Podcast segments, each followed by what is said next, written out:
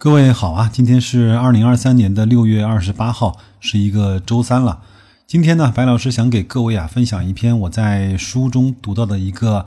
主人公的投资的故事，可能呢对当下各位的持股的心态以及投资的方法，或许有那么一点点帮助吧。那咱们就直接进入正文。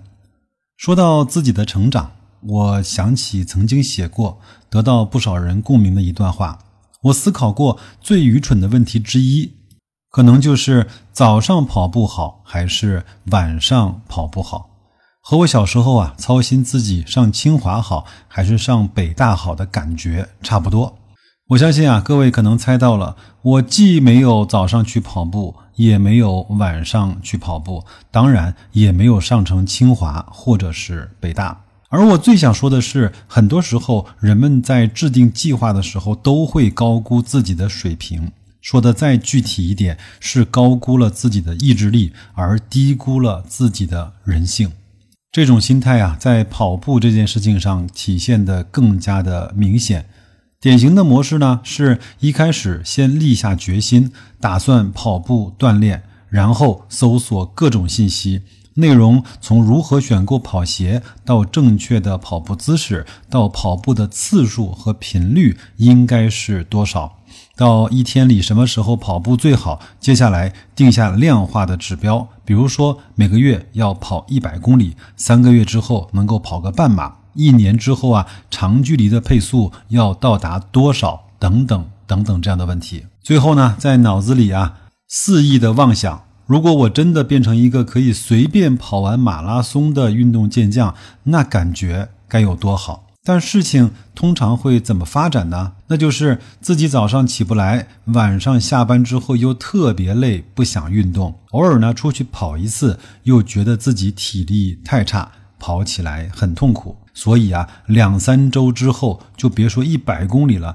连一二十公里都没有完成。这个时候呢，便感到自己完成目标无望，那就更加不想面对这件事情了。于是渐渐的，我就假装之前的宏伟计划从来没有发生过。你可能会在其他事情上有过类似的经历，比如投资，我也犯过相同的错误。刚开始做投资的时候，我计划每年回报是百分之十五，但是呢，如果投资组合在半年以内呀纹丝不动，我就会觉得自己这个计划有问题，得赶快的调整。我曾经相信自己呢，一定可以抵御住各种诱惑，不会去碰市场热门的基金和股票。但结果是，每次看到别人挣钱，我都会眼红，犹豫再三，还是杀了进去，最终啊，搞得亏损离场。我也曾经立下宏伟的计划，打算在一年之内啊，深度研究五十家公司，每周一家。可想而知，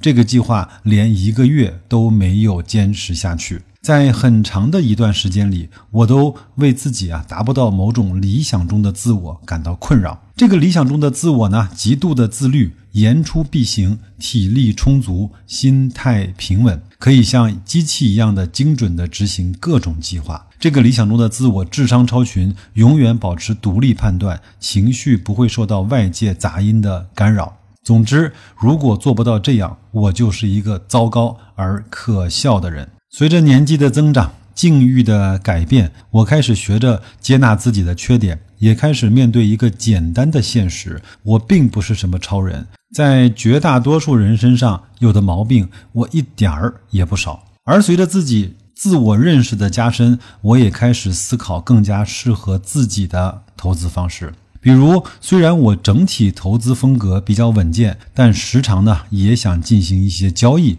甚至是投机。于是呢，我给自己啊开了一个赌博账户，当然这是一种开玩笑的方法。大概呢，里面有我总资产的百分之五的资金。不管呢是我想追涨杀跌，还是呢想买一些冷门的个股，甚至呢是想去做一些期权的交易，都只在这个账户里进行。一方面呢可以过瘾，可以过手瘾；另外一方面呢也不会影响组合整体的收益。这个账户啊曾经被我干的翻了将近四倍，后来呢也跌过百分之九十，目前呀又变回到百分之五上下的收益的水平。看起来没赔没赚，但是那个过程啊惊心动魄，也令我对市场更加的敬畏。我也会在买入股票之后，每天都想查看到底是涨了还是跌了，即便是年龄增长，也没有改掉这个毛病。但是呢，我学会用另外一种方法解决了这个问题。我呢，将最核心的持仓放在了一个账户里，并且呢，给这个账户设置了一个非常非常难记的密码。我把密码写在纸上，然后呢，放在了几处银行的保险箱里。如此以来呢，我如果真的想去操作，我就得去趟银行，打开保险箱，实在是太麻烦了，对我来说。于是呢，我就利用这种懒惰，我变相做到了长期持有。获得了十几倍的收益，这些啊都是我在认识到自己的缺点和局限，并接受了他们之后发生的改变。文章呢非常短，就为各位分享到这儿。我在读完这篇文章的时候呢，就有这样的一个想法。有句话叫“以人为镜，可以知得失”。那这篇文章我看完之后呢，就豁然在镜子里啊看到了一个愚蠢而又自大的自己。作者呢，在文章里面啊说的种种的陋习和那些荒唐的表现啊，白老师一个都没有错过，全部都犯过。何止是投资、跑步、学习门技艺，或者是控制自己的体重等等等等这样的事情，都是这样过来的。还好呢，经过了数次痛苦的内心的挣扎之后呢，用了一些办法来去让自己呀。不再受那个陋习和人性弱点的支配，找到了一个相对适合我的投资的方法，那就是承认自己的无知、弱小和愚蠢，几乎呢放弃了所有个股的研究，从而把自己的投资的精力和主要的仓位呢，慢慢的转移到低估的 ETF 上面，用条件单，用计划，让系统呢为自己啊去打理自己的投资。用每周三期节目，每个月呢一次网格实盘交易的分享，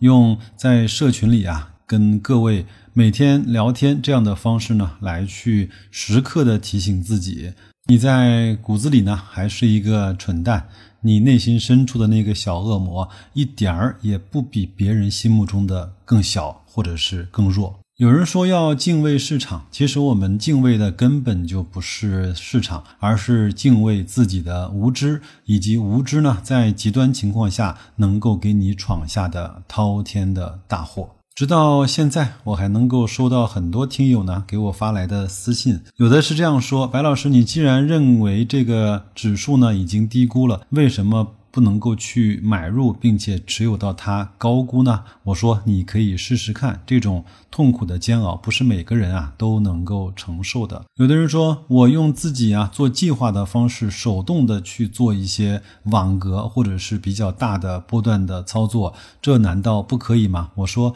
你也可以去试试看，相信我在你动手的那一刻，一定有无数的杂音会去干扰你。这个时候不应该卖，那个时候应该多买一。点，我曾经啊，在相当长的一段时间之内呢，把我自己的交易记录呢，用表格的方式啊，做了收集和整理。但是呢，当我每每的去看我自己这些手动的操作的时候啊，那真的就是一个愚蠢的错题集。特别是当你卖出了，它又继续上涨；当你买入了，它又继续下跌的时候。所以各位，请相信我，白老师在节目中。说的每一个观点，做的每一个决定，几乎啊都是掉坑、撞墙和亏损之后的醒悟。好吧，最后呢，这篇文章呢是摘选自我最近呢在社群里送出了很多本的《梦岩的投资第一课》里面的一个真实的故事。如果呢你也想得到这本书啊，可以在公众号“大白说投资”底部对话框输入“社群”。拿到免费加入我们社群的方法，从而呢有机会也能够获得这本书。其实啊，我们在别人的成功投资经验中获得不了什么的，但是呢，我们每个人都有机会从别人的错误的失败教训中啊，获得自己啊少去亏损的可能性。让我们一起成为啊查理芒格嘴中那个能够从别人错误中获得教训和经验的那个更为聪明的人吧。那就这样，祝各位在本周继续工作愉快，投资顺利，再见。